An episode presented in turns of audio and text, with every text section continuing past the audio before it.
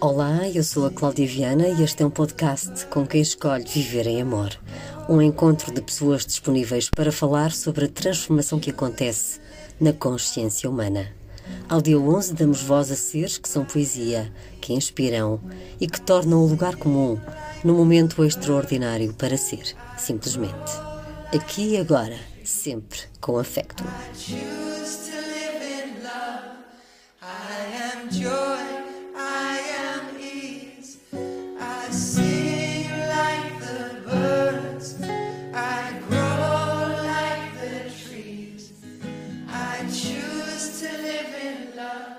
Bem-vindos ao quinto episódio do Affectum Talks. Hoje temos connosco uma mulher que tem como propósito unir corações.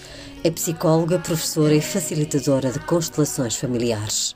Fundadora do Espaço Mar e do Congresso de Consciência Sistémica. Propõe um olhar sistémico para a relação entre os povos e as nações, de forma a restabelecer a ordem, o direito a pertencer e o equilíbrio, olhando para os processos de guerra, escravidão, colonização e racismo. É preciso honrar o passado e a história, Maria Corujão Henriques. Olá, boa tarde. Uh, antes de mais, muito obrigada e é, um, é uma profunda honra e gratidão estar aqui, ter a oportunidade de falar contigo e de chegar às pessoas que nos quiserem ouvir e colocar-me à disposição de qualquer pergunta que queiras fazer e dar esta visão sistémica, este olhar muito mais alargado, mas ao mesmo tempo também integrativo, que nos permite pacificar e encontrar um lugar interno de outra quietude e de outro de outra de outra ordem que nós nem sequer estamos habituados a, a alcançar. E quando alcançamos há uma paz há um é como se nós de repente a nossa alma reencontrasse o seu próprio lugar no mundo e isso é uma das coisas que me move é fazer com que as pessoas sintam que cada um de nós tem um lugar no mundo e que, e que cada um de nós tem uh, se pode somar nesse lugar no mundo, porque não há lugares mais importantes que outros. Todos os lugares são importantes, desde que estejamos no lugar certo e a fazer exatamente aquilo que é uh, assumir com toda a força, com todo o poder e com, da, com toda a luz da nossa alma o nosso próprio lugar. Portanto, há um problema de lugar neste momento e é por isso que se fala em consciência sistémica, é por isso que se fala em cura do inconsciente coletivo para que todos nós possamos encontrar esse lugar. E de que forma é que podemos encontrar esse lugar? Olha, começando por hum, hum, tomar a vida que recebemos da nossa mãe e do nosso pai. A mãe dá a vida e o pai dá a direção. Mas a verdade é que a primeira célula que nós recebemos, ela vem dos dois. E ela não é só um programa biológico, ela tem também todas as memórias, eh, todos os silêncios, todas as vergonhas, todas as histórias silenciadas. Mas também tem os recursos, tem a força, eh, tem as virtudes e tem tudo aquilo que nós recebemos e que nós escolhemos, como se nós tivéssemos feito, como não, na verdade é o que acontece. Fizemos um pacto de amor profundo com os nossos pais. E o que nós pedimos, num lugar onde tínhamos total consciência daquilo que queríamos e que precisávamos de fazer neste plano de manifestação e de existência, que tínhamos que escolher quem nos desse a vida com a possibilidade de nós recordarmos o que efetivamente precisávamos de olhar. Então, o pacto de amor com os nossos pais, eu costumo dizer isto e até me rio quando digo, é como se tivéssemos um pacto de amor profundo que disséssemos: por favor, traumatiza-me, por favor, dá-me e faz ou traz, através da tua história, algo que esteja em sintonia com aquilo que eu não consegui fazer num outro lugar, numa outra vida. Porque a única forma que eu tenho de recordar de novo o que eu preciso de fazer neste plano de existência é que me seja garantida a possibilidade de entrar em contacto com o que de essencial eu preciso de ver. E quem nos dá essa matéria-prima e esse lugar fértil para que nós possamos entrar em contacto são os nossos pais, a nossa família de origem, o nosso país, e este lugar onde nós escolhemos através deste pacto de amor profundo. Portanto, os maiores pactos de amor, os mais profundos de todos, não necessariamente são entendidos pela nossa personalidade de uma forma fácil. Mas quando nós conseguimos perceber que a personalidade está aqui para operacionalizar a força e desígnios maiores da nossa alma, a personalidade passa a ter o lugar certo. E, portanto, em vez de, de, de mandar na nossa vida e nos desviar do essencial, por medo, por uma série de outras coisas, e por falta de rendição e de confiança, nós acabamos por perceber que há uma força maior que nos move e todas as aprendizagens e tudo aquilo que aconteceu na minha vida, na verdade, teve sempre por trás um plano divino. Teve sempre por trás uma mensagem espiritual, teve sempre por trás algo de essencial que se eu não tivesse passado por, por aquilo daquela forma, eu nunca teria a possibilidade de resgatar. Ou seja, ter essa consciência, esse conhecimento do que Exatamente. trazemos, não é? Exatamente. Nós vivemos num mundo de dualidade e num mundo de num plano de manifestação através da matéria e nessa dualidade hum, há um corte profundo com a nossa essência divina, com a nossa natureza divina. E esse corte é dado com o corte do cordão umbilical entre a mãe e a criança, onde nós somos, caímos na terra, não é? Caímos e, ficamos aparentemente sozinhos, mas nós nunca estamos sozinhos. Só que durante muito tempo da nossa existência vivemos com uma sensação de solidão devido a esse corte. Então nós precisamos de recordar esta esta energia divina do nosso eu superior, do nosso self, da nossa estrutura interna divina, que está para a nossa personalidade, assim como Deus está para o homem, ou como o homem está para Deus. E portanto há aqui, enquanto nós formos buscar fora e, nos, e sentirmos que tudo o que acontece fora de nós nos provoca dor, nós estamos na vitimização e estamos a desviar toda a atenção em todos os eventos biográficos que nos acontecem fora, perdendo a informação principal, que é este evento fora de mim está a acontecer para eu sentir algo. E quando eu sinto, eu sinto algo, eu assumo a minha parte de responsabilidade e eu estou capaz de perceber o quanto esta aprendizagem tem de algo de essencial para mim, o quanto esta aprendizagem me traz e me oferece algo uma história tão importante sobre mim. Porque os outros não fazem nada, os outros podem fazer o que quiserem. A, a escolha da interpretação daquilo que eles fazem é do meu domínio. E eu posso ter uma determinada história que aos 20 anos alguém faz alguma coisa e tem um impacto em mim e aos 50 tem outro. Porque, entretanto, eu já aprendi a lição e já assimilei a lição. Então, aquela situação, aquela, aquela frase que a pessoa diz, aquela agressividade que a pessoa envia, de repente não tem o mesmo impacto. Porquê? Porque o lugar de onde eu, de onde eu recebo é totalmente novo, é, é diferente. Então, eu costumo dizer que as dificuldades na vida elas servem-nos como uma forma de testar a minha aprendizagem de eu fixar e de eu consolidar a minha aprendizagem. A então, nossa evolução. Exatamente, a minha evolução as histórias vão acontecendo para que eu possa resgatar partes de mim e voltar a amar partes de mim que de outra maneira eu não tinha como contactar com elas.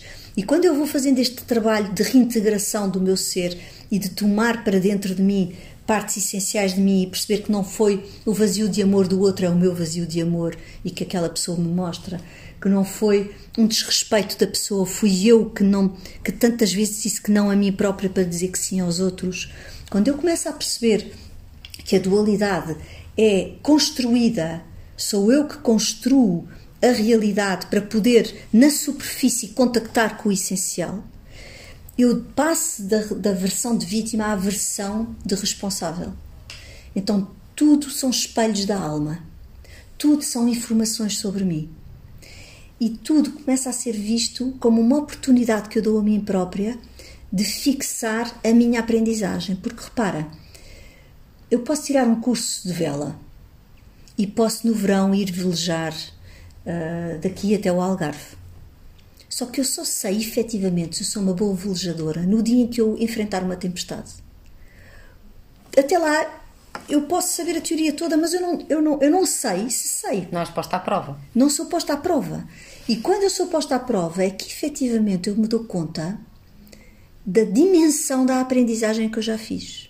Então, os problemas que nós temos na vida e as histórias que nós temos na vida são a oportunidade de consolidação da minha aprendizagem, de eu observar o nível de profundidade e o nível de compromisso que eu já tenho comigo, o nível de reintegração que eu já fiz, o nível de comprometimento neste voltar a mim, neste, nesta lealdade a mim própria.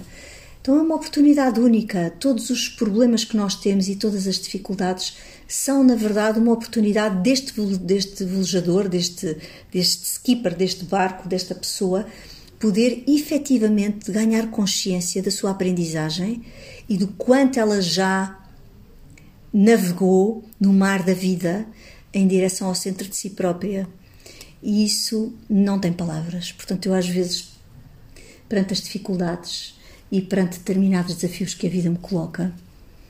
E quando eu me esqueço por momentos uh, que isto é assim, porque também nos temos de esquecer para voltar a ter, e faz parte, porque na Terra nós só conseguimos aprender assim.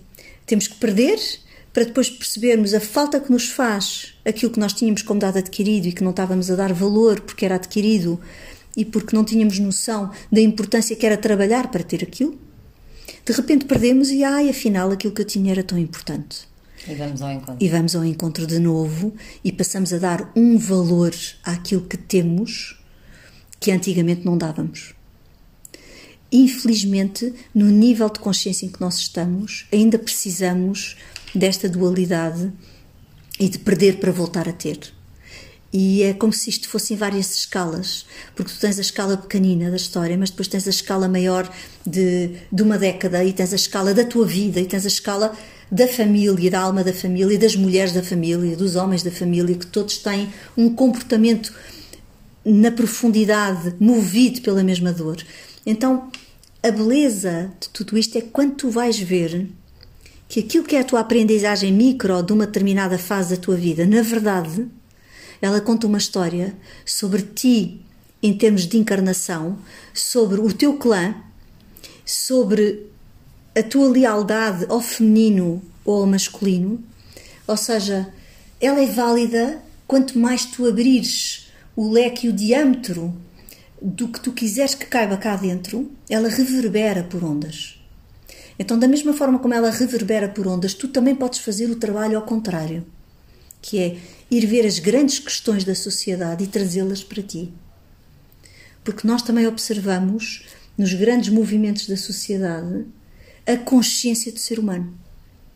Porque o coletivo denuncia aquilo que está na consciência de cada ser humano.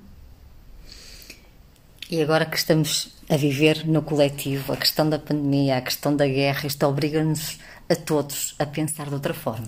É porque nós vivemos muito cegos e muito presos a uma narrativa daquilo que nos é contado. E o ser humano deixou de questionar e deixou de se posicionar na vida face a si próprio, face à sua liberdade e ao seu empoderamento, ao seu poder pessoal.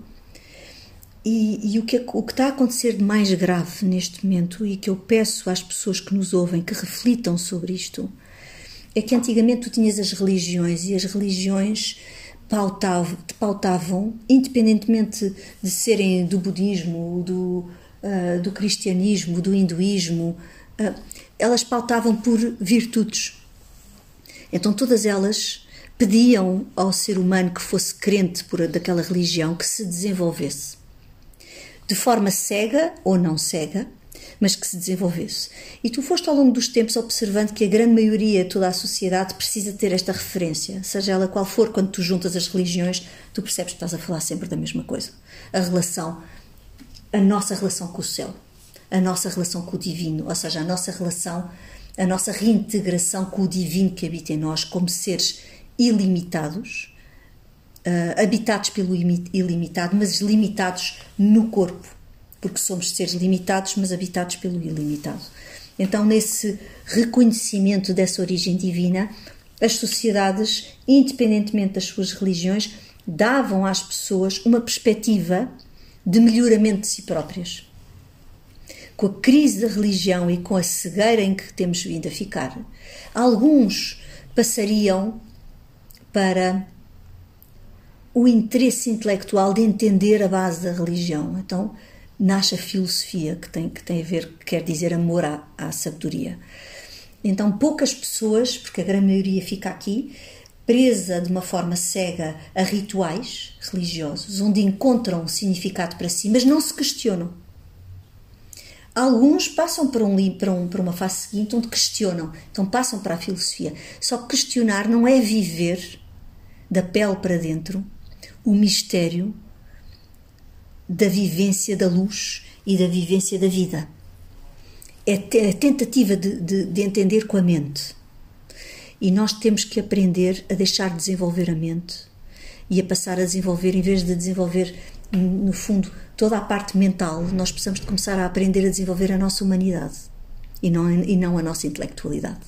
Porque a intelectualidade cada vez nos separa mais mas a humanidade junta-nos e, e reencontra e dá-nos um sentido de reencontro e de pertença, enquanto que a mente dá-nos um sentido de, de separação. E o que o ser humano fez foi desenvolver a intelectualidade e, e fugir da humanidade. E, é agora, e, agora, e é neste ponto que nós estamos. Estamos num ponto filosófico muito sensível, muito sério, de percebermos o que é que tem valor em pleno século XXI estamos à, às portas de uma guerra mundial, não é?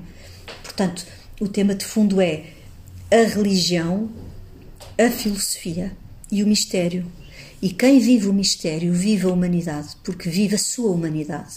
Percebe que há uma autoridade interna que é movida pelo meu coração, que é movida por valores e por virtudes que eu, que eu preciso desenvolver em mim e preciso de trabalhar, que sem trabalhar essas virtudes eu não tenho como fazer um caminho espiritual consciente. E que sou limitada, e que sou luz e sombra, e que essa luz e sombra faz parte. E que dessa luz e sombra eu preciso de trabalhar tanto a minha luz como a minha sombra, porque quanto maior é a luz, maior é a sombra.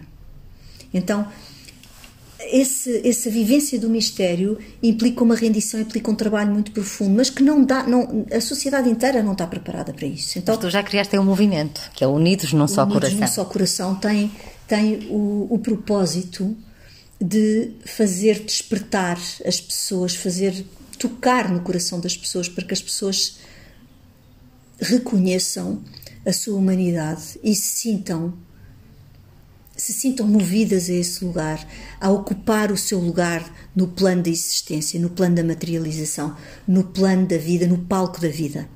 Então, o que se passa de grave neste momento é que as religiões perderam a sua função.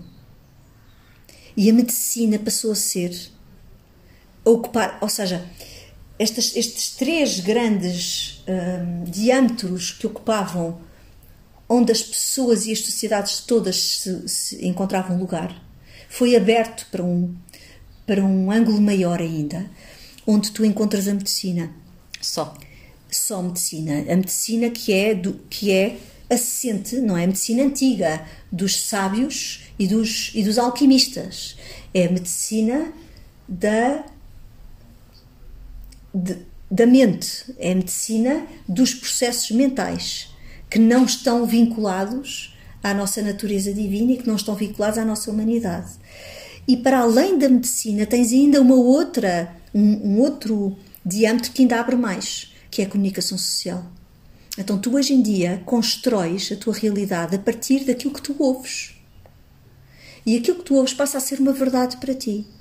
Só que aquilo que tu ouves é aquilo que querem que tu ouças. É uma narrativa que te é contada. Não é toda a verdade. E portanto, o que, está, o que é grave aqui é que o ser humano deixou de aprender, deixou de saber pensar. A educação é paternalista, é uma educação totalmente virada para a dependência, onde o professor manda e o aluno obedece. E onde deixamos de ensinar as crianças a pensar. E portanto, desde pequenino que estamos a criar uma sociedade para podermos ter a narrativa da construção não só da medicina como da comunicação, é para tu acreditares em tudo aquilo que te é dito, porque entretanto também não foste desenvolvida para pensar. E já nem sabes pensar, porque vives à base do medo e vives à base daquilo que te é retirado ou que te pode ser retirado a todo momento, que é a tua fonte de segurança.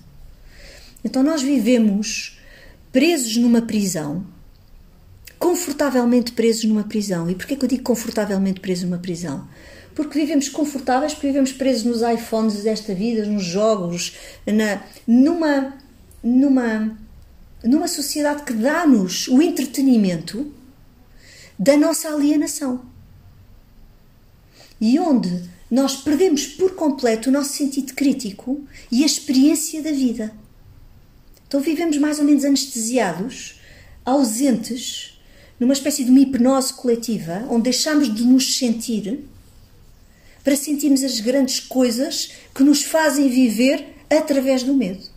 E o exemplo mais flagrante disto é a pandemia e agora a narrativa que é contada sobre esta guerra, que não é toda a verdade. E quando tu não tens acesso a toda a verdade, tu não podes pensar bem. E se não podes pensar bem, não podes tomar decisões corretas. Então as decisões que tu vais tomar são com base no teu medo, num medo que te, é, que te dizem a ti que tu precisas de ter. Então nós temos três grandes eras.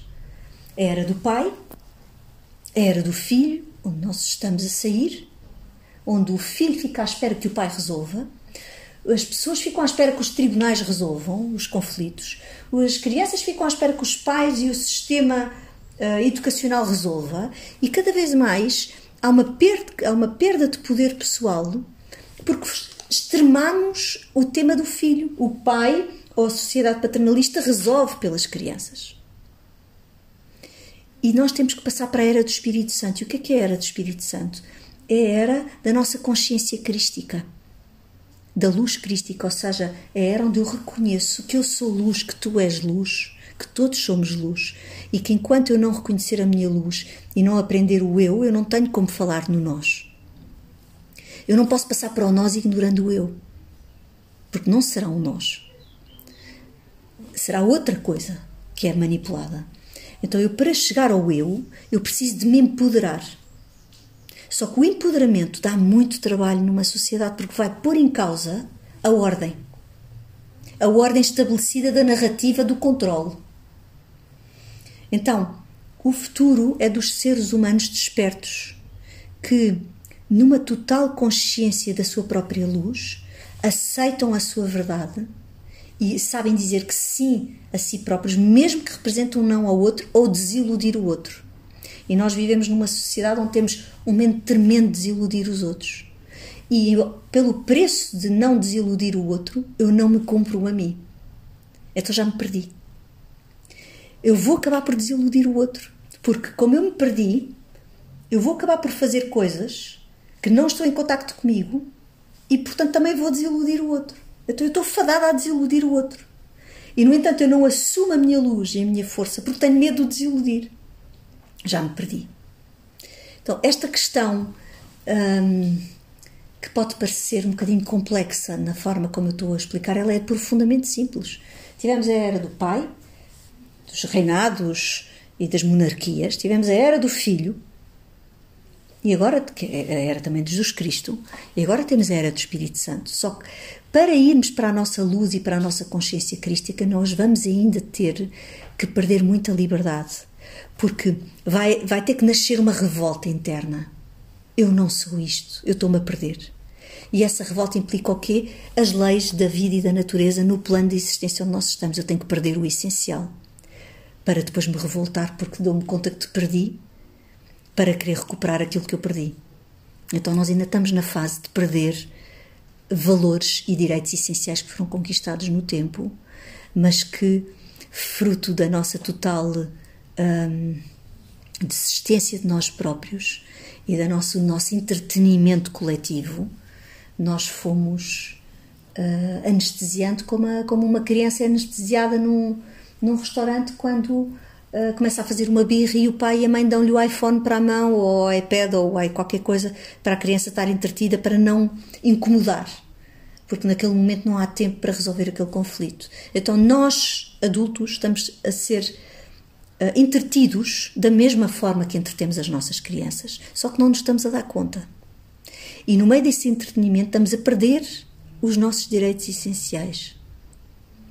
Então nós precisamos de voltar, não com revolta, vamos precisar de nos revoltar um bocadinho, porque senão também não vamos despertar e acordar, mas é uma tomada de consciência. Essa tomada de consciência implica dizer assim: a partir de que lugar é que eu quero viver? E a partir de que lugar é que eu me quero doar? E a partir de que lugar é que eu quero construir? É ampliar a consciência do ser humano para um novo olhar. Para um novo olhar.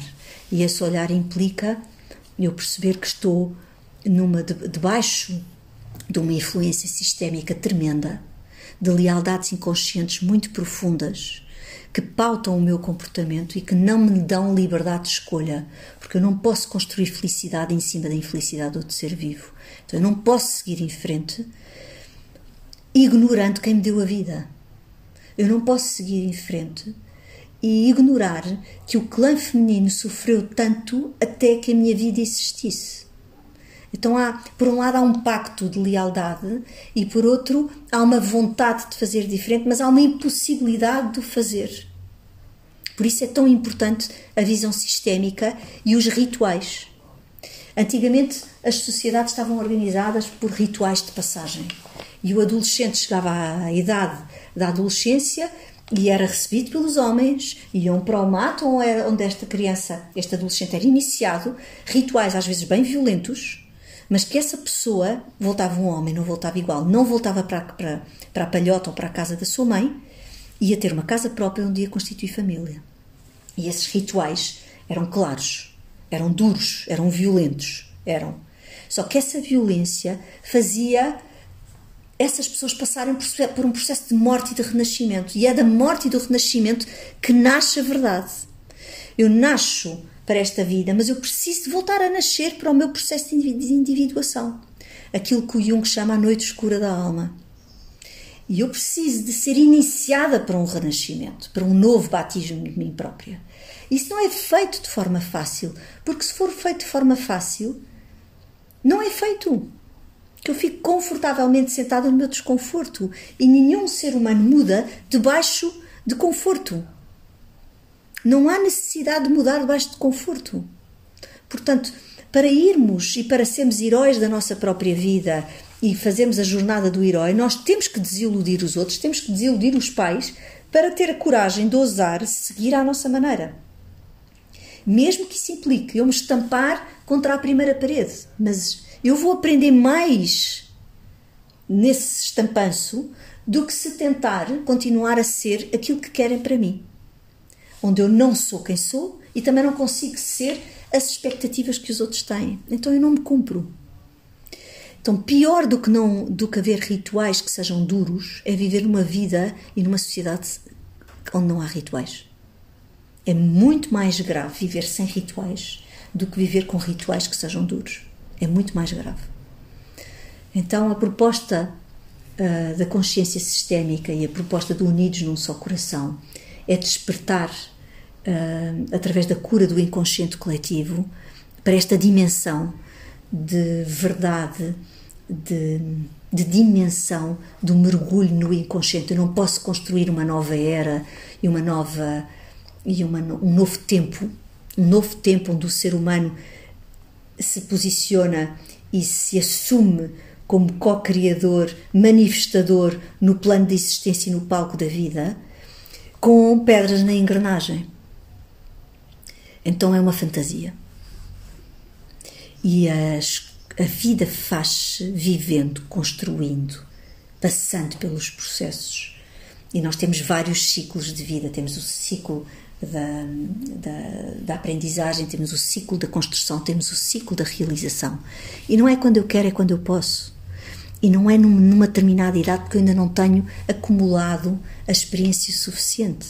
Então nós temos que ter muito respeito pela idade, pela antiguidade, pela sabedoria, pela vida, pelas experiências, por tudo aquilo que é a riqueza profunda que a vida nos oferece momento a momento. E e com muito amor por nós, e com muito carinho por nós, e com muita compaixão por nós, e com muita paciência, saber que não é quando eu quero, é quando eu posso. E quando eu posso, eu não sei quando é que eu vou poder, mas eu vou estar atenta. E no dia em que for, eu lá estarei para me abraçar e para poder reintegrar e, e manifestar essa, esse reencontro comigo, esse reencontro com o que há de mais profundo em mim, com a, com a, com a luz divina que mora em cada um de nós. Nós somos estrelas encarnadas, nós brilhamos muito. Só que nós estamos apagados de nós próprios e, portanto, até temos medo da nossa própria luz. E está a chegar a altura onde, onde precisamos de, de encarar essa, essa verdade e, e assumir que esse caminho precisa de ser feito, ele não é fácil e ele implica dizer não e pôr limites para poder dizer sim a mim. E isso não é egoísmo, é vida. E as pessoas confundem muitas vezes o dizer sim a elas com o medo de serem acusadas como serem egoístas ou estarem autocentradas ou narcísicas. Não tem nada a ver com isso. Tem a ver com eu não posso me doar no melhor de mim aos outros se eu não souber quem sou. Então a questão de fundo é quem sou eu para mim e quem sou eu para os outros. E eu pegava aí nessa deixa, e já que este é o teu mês, este é o teu dia, 11 de maio, Mulher Touro, com tantas ferramentas que tens tu sobre o conhecimento do ser. Quem és tu? Como é que tu te descreves, Maria? Olha, faço hoje 51 anos e, portanto, uh, é uma idade maravilhosa. Eu ainda estou um, a reconhecer quem sou eu para mim, porque uma coisa é a sabedoria do meu corpo Outra coisa, uma coisa é a sabedoria do meu corpo e aquilo que eu sinto visceralmente que preciso dar voz e atenção, que são os meus instintos, a minha sabedoria interna. E cada vez mais aquilo que, que, que eu procuro viver é primeiro eu vivo o que eu sinto e depois eu dou eu ponho palavras no que eu sinto mas a minha personalidade e a minha mente tem que ficar, precisa de viver subalternizada à minha sabedoria interna. E por isso eu preciso de silêncio, eu preciso de ser mais, preciso de ser ermita, preciso de.